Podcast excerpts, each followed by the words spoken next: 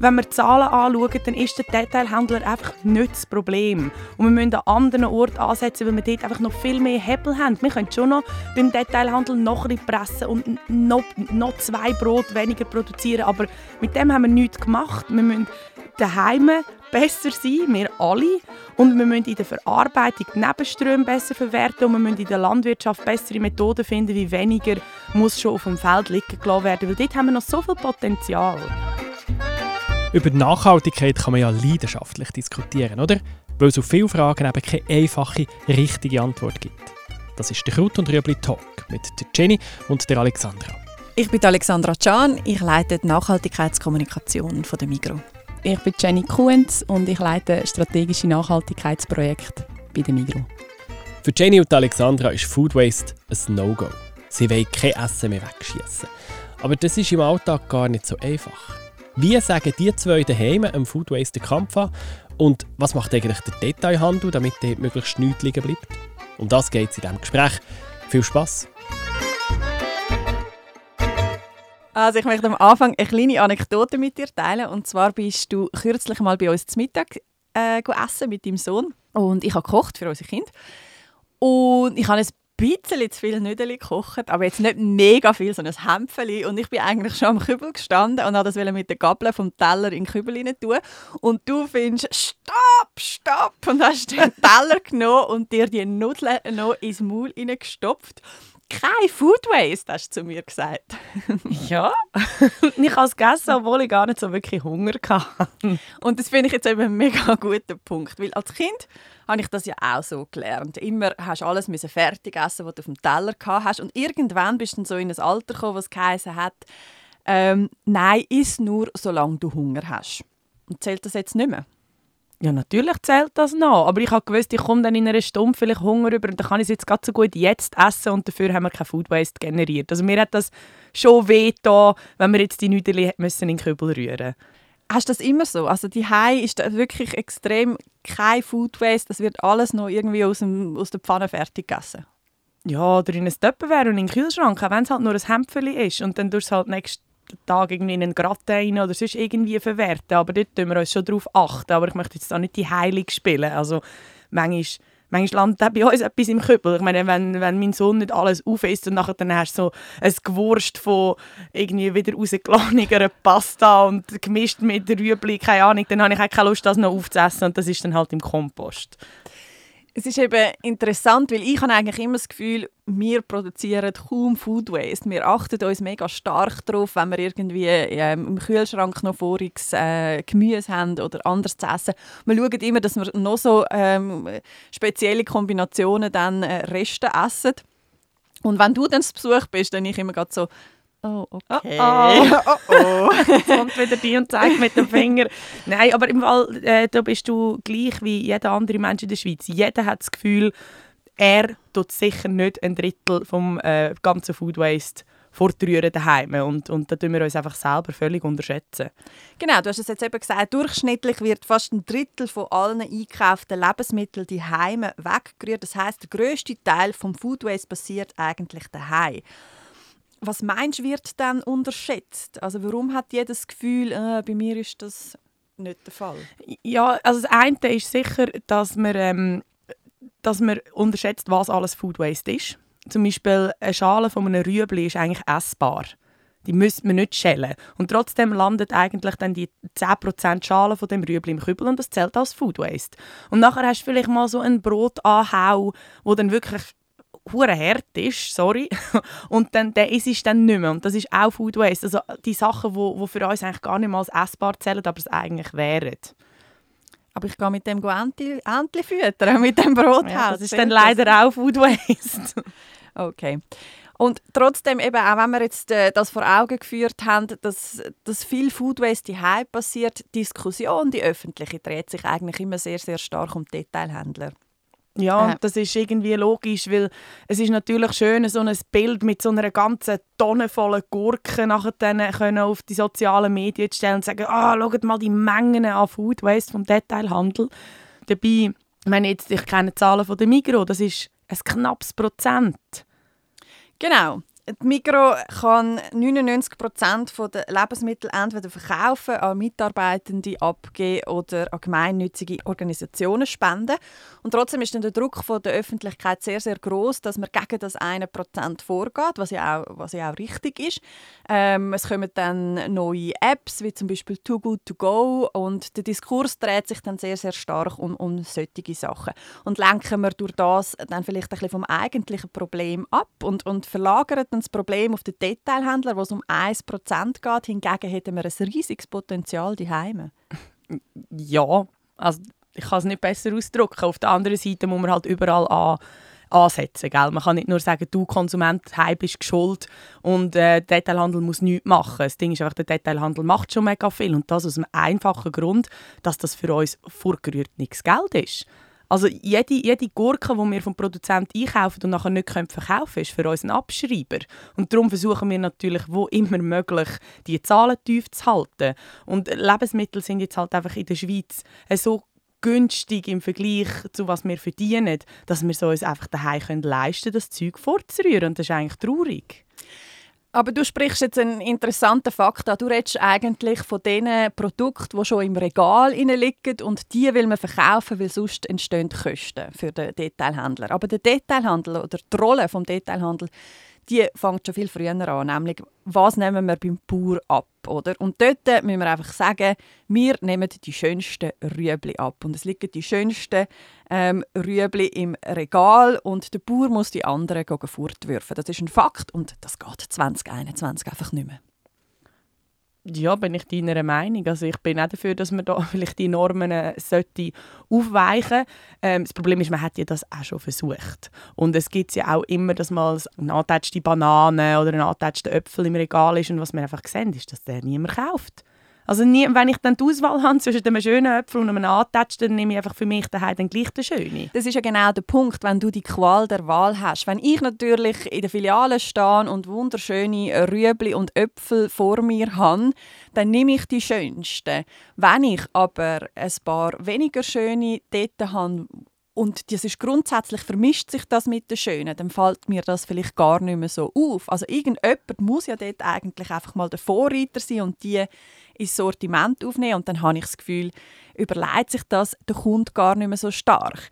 Und er wird auch nicht wegen einem krummen Rüebli nachher zum Konkurrent gehen und finden, hm, nein, die Rüebli kaufe ich da nicht, ich gehe ähm, in eine andere Filiale. Ja, aber du wirst, du wirst rauspicken. Also da, da gibt es Tests dazu und wenn du einfach die Geraden hast und du hast die krummen, dann nehmen die Leute einfach die Geraden und am Ende des Tages bleiben dir die krummen und die kleinen und die Wüsten im Regal rein. Punkt, Schluss. Es geht ja nicht nur um die Form der Früchte und der Gemüse, es geht auch noch um die Menge. Zum einen bei einem persönlich, also kaufe ich jetzt die grosse Aktionspackung, obwohl ich eigentlich gar nicht so viel brauche. Eigentlich würde das kleinere Pack länger, aber das ist halt nicht Aktion. Aber es geht auch um die Läden. Auch für die ist es nicht immer einfach zu wissen, wie viel von welchem Produkt das sie verkaufen können. glaube, das Thema Mengenplanung, das ist aber auch nicht ohne. Also gerade auch für den Detailhändler, äh, was ich immer wieder gehört habe und sehr spannend finde, ist, wenn es jetzt zum Beispiel äh, im Sommer schönes Wetter angesagt ist, dann wollen alle grillen äh, oder grillieren. Ich glaube, auf Schweizerdeutsch sagt man grillieren. ähm, und die kaufen dann alle haufenweise Gurken. Ne? Ähm, ich finde den, äh, den, Zusammenhang noch recht spannend zwischen Grillieren und Gurken kaufen. Und wenn dann der Petrus plötzlich eine schlechte Laune hat, dann liegen die Gurken einfach im, im Laden liegen. Also wem kann man das dann verübeln? Ja, die Mengenplanung auch für die Filialen ist, ist herausfordernd. Dort werden wir zum Glück immer mehr von Technologie und, und äh, Forecasts unterstützt. Also man, man schaut die Wettervorhersage an ähm, das macht, macht das Filialpersonal. Ich war gerade letzte Woche in einem Filialeinsatz und dort schaut man am, am, am Morgen schaut man zusammen, der Filialleiter mit allen Mitarbeitern den Wetterbericht an für die nächsten Tage und dort aufgrund von dem entscheiden, wie man soll in die Filialen bestellen Also das ist nicht neu für, für, die, äh, für die Mitarbeiter. Die wissen genau, wie viel sie müssen, müssen bestellen Und wenn es dann halt plötzlich ein Gewitter gibt, dann, ähm, dann hat man halt zu viel Gurken, ja. Äh, du hast vorhin gerade das Stichwort Digitalisierung ähm, angesprochen, was, denke ich, im Food Waste auch so ein bisschen ähm, Hoffnungen weckt. Ähm, ich habe da auch ein spannendes Projekt gehört, dass man jetzt eigentlich Früher eben hat der Filialmitarbeiter dann ähm, seine zwei, drei Gurken bestellt, dann ist das ins Verteilzentrum gegangen, der hat nochmal zwei bis drei Reserven drauf tun. Und der Filialleiter hat wahrscheinlich auch schon zwei bis drei Gurkenreserven drauf tun. Und das sind dann genau die vier bis sechs Gurken die am Schluss äh, in der Filiale übrig geblieben sind und seit man das sehr, sehr viel stärker digitalisiert und der Mensch eigentlich nicht mehr eingreift, hat man unter dem Strich ähm, weniger Food Waste. Genau, das ist eigentlich mega cool. Das habe ich letzte Woche eben auch gesehen, den Filialisatz, dass sie ein Gerät haben und dort drauf sehen sie eigentlich, du, letztes Jahr in dieser Woche, wo es ähnlich Wetter war, hast du so und so viele Gurken verkauft. Ähm, jetzt sind noch Ferien zum Beispiel in der Schweiz, dann ist tendenziell weniger los. Ähm, morgen ist ein Gewitter angesagt, darum du vielleicht lieber nicht zu viele Gurken bestellen und dann sagt es dir, okay, also das Gerät sagt dir dann, du vier Packungen Gurken bestellen. Und dann kann der Filialmitarbeiter und Mitarbeiterin noch eingreifen und sagen, ja, ich finde vielleicht trotzdem noch eine Gurke mehr oder mm, wir haben ja da noch ein Lager, lieber eine weniger. Aber grundsätzlich geht es darum, dass man sich eigentlich auf, auf das Gerät verlässt und, und eigentlich äh, das machen lässt. Und das scheint recht gut zu funktionieren. Das, das finde ich, find ich mega faszinierend. Aber ähm, versetz dich gedanklich gleich mal noch so in einen Einkauf vor Ladenschluss. Also es gibt schon die Lautsprecherdurchsage, dass in 15 Minuten alles zugeht und äh, du rennst noch schnell durch die Gang und kaufst in die Nacht ein. Und ähm, wie findest du die Filiale vor? Ja, heute zum Glück nicht mehr so vor voller Rang wie, wie früher. Also beim Brot muss man dann schon ein bisschen schauen, hat es noch eins, das ich überhaupt gerne habe. Ähm, auf der anderen, also ich finde das auch nicht so schlimm. Und, und alles andere weiß ich ja als Mitarbeiterin von der Migro, dass das wird jetzt nicht einfach alle Regale leer geräumt und in, in Tonnen gerührt, sondern das wird zurück in, in Kühler transportiert und am nächsten Tag kommt das wieder raus. Und Mitarbeiterinnen fangen natürlich schon am, am 4, 5 Jahr die Sticker drauf zu tun mit diesen 30% Rabatt. Die kennst sicher, die Orangen. Ähm, wenn sie wissen, ui, das läuft heute ab, das müssen wir noch loswerden. Aber findest du 2021, die Regale sind noch zu voll? Ist das noch so ein, ein Relikt von früheren Zeiten und heute irgendwie vor dem Hintergrund äh, von der Sustainable Development Goals müssen die einfach leerer sein vor Ladenschluss? Hey, ich weiss, es, es nervt mich ehrlich gesagt, dass man ein bisschen auf die Regal die ganze Zeit so fokussiert. So, ah, Sorry, dort hat's noch, nein, aber dort hat es noch fünf Brot am Ende des Abends. Wenn wir die Zahlen anschauen, dann ist der Detailhändler einfach nicht das Problem. Und wir müssen an anderen Orten ansetzen, weil wir dort einfach noch viel mehr Hebel haben. Wir können schon noch beim Detailhandel noch ein pressen und noch, noch zwei Brot weniger produzieren, aber mit dem haben wir nichts gemacht. Wir müssen daheim besser sein, wir alle. Und wir müssen in der Verarbeitung die Nebenströme besser verwerten und wir müssen in der Landwirtschaft bessere Methoden finden, wie weniger muss schon auf dem Feld liegen gelassen werden, weil dort haben wir noch so viel Potenzial. Super, das finde ich mega spannend, was du jetzt angesprochen hast. Kannst du das noch ein bisschen genauer erklären? Mhm. Also was, was man sieht, wenn man äh, zum Beispiel in die Fleischindustrie geht, man hat ja eine ganze Kuh, die kommt dann dort in den Schlachthof rein und raus kommt dann nachher dann eigentlich ein Filet und äh, Hackfleisch und ein paar Würste und so, aber eigentlich muss, kann man mega viel von dem Tier wird nicht als Lebensmittel verwertet, weil irgendwie Nieren in der Schweiz niemand essen von einer Kuh und, und dort geht halt extrem viel verloren von dem Tier eigentlich und, und dort haben wir sehr, sehr viel Potenzial, was mit diesen Nebenprodukten eigentlich noch passieren kann. Momentan gehen die viel in die Pharma zum Beispiel oder ins Tierfutter, aber vielleicht gibt es dort auch Potenzial für innovativere Produkte oder äh, neue, eben neue Lebensmittel, wie man eben mehr vom Tier könnte verwerten Also Nose to Tail, oder? Ja, zum Beispiel jetzt bei, beim Fleisch, aber es gibt auch, es gibt auch andere, eben Schalenverwertung, bei, wenn du nicht, Gemüsesaft produzierst. Aber ist das nicht schon bei der Schargüterei so, dass das äh, häufig Restfleisch ist? Also so Aufschnitt, wo du kaufst? Mal sicher. Also in, so in einer Wurst ist, ist sehr viel äh, Wasser und Fett auch drin. Aber, aber es gibt immer noch viele Produkte, weiß ich nicht, äh, der Kopf von einer Kuh. Mit dem machst du momentan, glaube ich, nichts. Okay, das finde ich jetzt nicht so ein gutes Beispiel, ehrlich gesagt. Schudert es mich gerade. Was gibt es denn sonst noch? Also wo sagst du, ist noch das grösste Potenzial vorhanden? Also neben der Verarbeitung haben wir ähm, in der Landwirtschaft selber sicher noch, noch Potenzial, weil dort ist, äh, es geht viel schon auf dem Feld verloren, wie, wie die Felder bearbeitet werden oder wie das eingesammelt wird und nachher dann äh, zuteilt wird. In der Logistik gibt es Schäden, wo man, wo man sicher könnte verhindern. Aber schlussendlich, wir als Konsumentinnen müssen wirklich einfach daheim ansetzen. Punkt. Auf was achtest denn du dich daheim? Was sind deine Tipps und Tricks?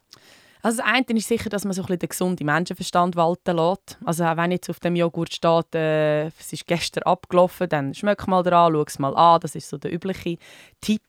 Ähm, kann man nicht nur beim Joghurt machen. Ich wäre jetzt beim Fleisch vielleicht ein bisschen vorsichtig, aber auch Gemüse, die kann man gut mal ein bisschen etwas wegschneiden und den Rest noch brauchen. Ähm, gang nicht hungrig einkaufen. Weil also ich kaufe dann tendenziell einfach zu viel ein. Ähm, ein grosses Problem ist, ist gemäß Studien auch, dass man ähm, sich keinen Einkaufszettel macht oder nicht nach dem Einkaufszettel einkauft, sondern so nach Lust und Laune und vorher nicht in den Kühlschrank geschaut hat. Gut, aber der Wocheneinkauf ist ja auch ein bisschen vorbei, nicht? Also ich gehe nicht einmal in der Woche mit einem grossen Einkaufszettel posten, sondern ich gehe tendenziell eher mehrmals in der Woche kleinere Einkäufe machen. Ja, aber auch dann, oder? Dann weisst du vielleicht nicht mehr genau, äh, wie viel Joghurt habe ich jetzt schon wieder im Kühlschrank und dann kaufst du sicherheitshalber noch zwei ähm, und mhm. dann merkst du, ich habe ja noch vier im Kühlschrank. Gehabt. Ertappt. Mhm.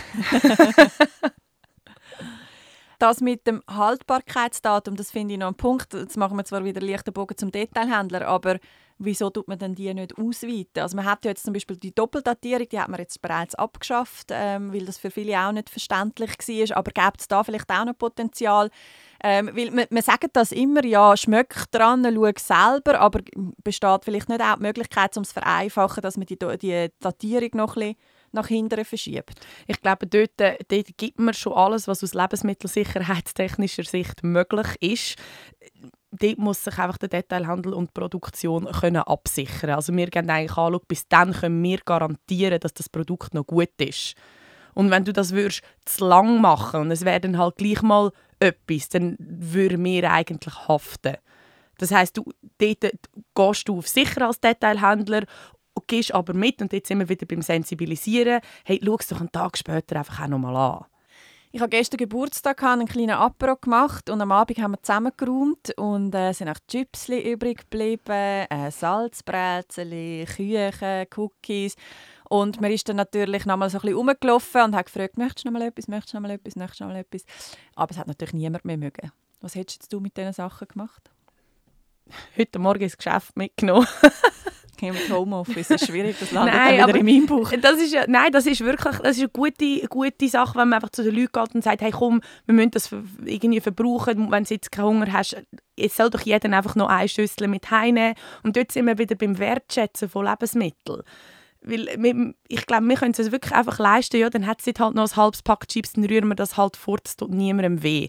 Und das ist wirklich das ist so ein eine grusige Vorstellung von dem Ganzen, oder? Dort hast du auch ganz viele Studien, die sagen, in Kamerun zum Beispiel, wo du die Hälfte von deinem Einkommen für Lebensmittel ausgibst, dort hast du unter 5% Food Waste. Und wir, wo 8% für Lebensmittel ausgeben von unserem Einkommen, haben 30% Food Waste. Das ist ein direkter Zusammenhang. Also wenn wir, wenn es einfach zu billig ist oder wir es einfach zu wenig wertschätzen, dann wird es am Schluss vorgerührt. Und ich glaube, da kann man so in der direkten Interaktion mit diesen Leuten, mit deinen Gästen, am Nachttisch, ich, wenn ich bei dir komme, gut zu Mittagessen, kann man, kann man viel machen. Und wenn es halt bedeutet, man macht den Leuten ein, ein schlechtes Gewissen. Also eigentlich ein klassisches Wohlstandsproblem. Ja, voll. Also das, ähm, das BAFU hat berechnet, dass wir pro Jahr und Person 620 Franken fortrühren durch Food Waste pro Person. Ich meine, das mit dem Geld, schöne Ferien. Ja, ja. Und ich meine, jetzt musst jetzt nicht ein super schlechtes Gewissen haben wegen diesen paar Chips. Ich bin sicher, du hast sie nachher dann einfach noch einfach selber gegessen. Ja. Aber es wäre jetzt tragischer gewesen, wenn du jetzt noch fünf Würste auf dem Grill gehabt hättest, wo nachher niemand mehr hätte essen und dann hättest du Fleisch vortrühren. Also das ist noch vielleicht ein wichtiger Schlusssatz, dass es eben darauf ankommt, was für Food Waste du produzierst. Also wenn du irgendwie Kaffee vortrührst oder, oder eben Fleisch und Milchprodukte, dann hast du einfach mit dem viel mehr Umweltschäden generiert, als wenn, wenn du mal zwei Salatblätter musst in den Kompost rühren musst. Also weil die auch im Anbau viel, viel mehr Ressourcen verbrauchen. Genau. Es gibt schlimmere und weniger schlimme Food Waste. Aber klar, insgesamt wollen wir so wenig wie möglich wegschießen. Und ich bin ja auch einer von denen, der sagt, nein, ich schieße fast nie das Essen weg. Aber das meinen ja eben alle. Und darum schaue ich jetzt noch besser darauf, dass ich mir eine Einkaufsliste schreibe, dass ich nicht mit Hunger in den Laden gehe und aus Versehen zu viel einkaufe. Aktionspackungen, wo man zwölf Stück bekommt, obwohl man nur vier braucht, die lasse ich liegen. Da bin ich im Fall wirklich recht resistent gegen so Aktionen. Und wenn das Joghurt abgelaufen ist, dann schmecke ich zuerst mal dran, bevor ich es wegschieße. Ah, und altes Brot, das bleibt bei uns im Fall nie liegen. Googelt mal das Rezept Apfelbräuse. Äpfel, altes Brot, Zucker und Rosinen. Unsere Familie liebt es. Jenny und Alexandra haben alles gesagt, jetzt seid ihr dran. Habt ihr ein Feedback zum Talk oder Anmerkungen zum Thema? Dann schickt es uns auf podcast.migro.ch. Kraut und Rüebli. Ich bin Nico und ich mache Nachhaltigkeit für euch verdaulicher. Das ist ein Podcast von Generation M, einem Nachhaltigkeitsprogramm von der Migro. Alle Folgen können nachlesen auf www.generation-m.ch.